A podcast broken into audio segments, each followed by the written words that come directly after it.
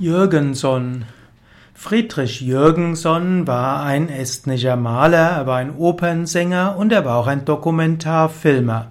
Er war dänisch-schwedischer Abstammung. Er wurde geboren 1903 in Odessa und er starb 1987 in Höhe in Schonen, das heißt in Schweden. Jürgenson ist besonders bekannt für die Entdeckung der Tonbandstimmen.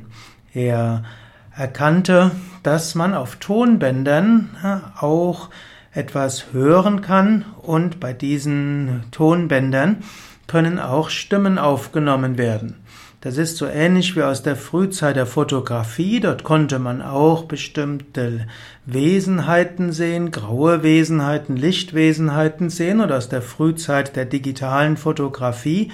Dort hat man auch sogenannte Orbs gesehen. Und so hat auch Jürgenson auf Tonbändern Stimmen identifizieren können, die als Stimmen aus dem Jenseits gedeutet werden konnten.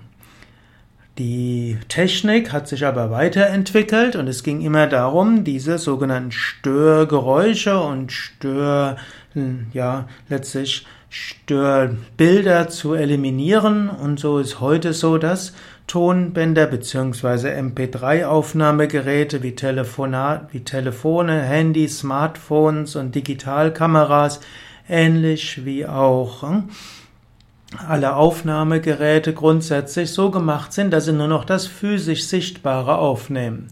Und so ist es heute die Zeit der, der Tonbandstimmen als Mittel der Transkommunikation ins Jenseits nicht mehr genutzt, weil die Technik dafür nicht mehr zur Verfügung stehen kann.